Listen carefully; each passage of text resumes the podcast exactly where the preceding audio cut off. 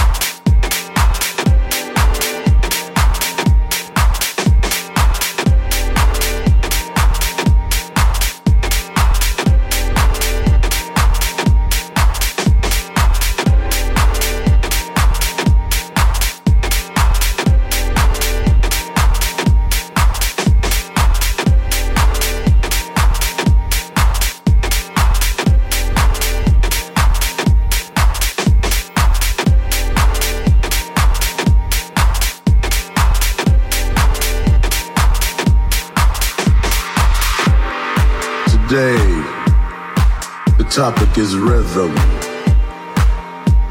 The very thing that made us. The very thing that we chase every day.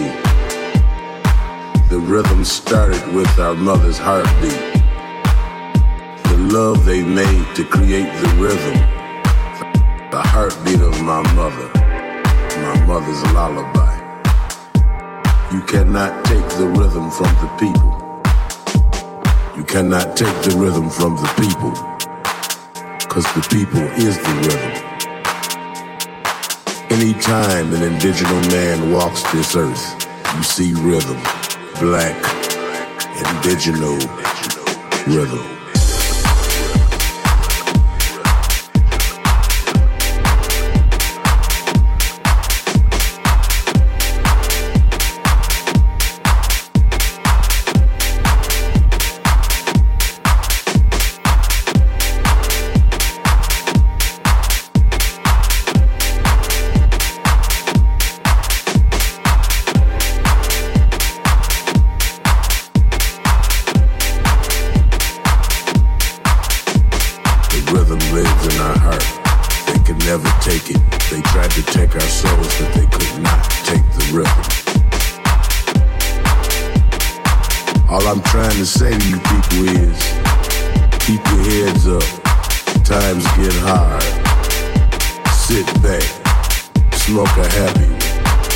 of a rebel, gun yourself down. Rhythm is therapeutic. Rhythm helps us in our everyday life. The way we walk, the way we talk, the way she walk, the way she talk. The rhythm, the attraction. We can never forget the rhythm. We lost our powers when we quit dancing together. Cause the rhythm we created together created another rhythm that they could not explain, but it created a power unseen. Rhythm is up there with God. God.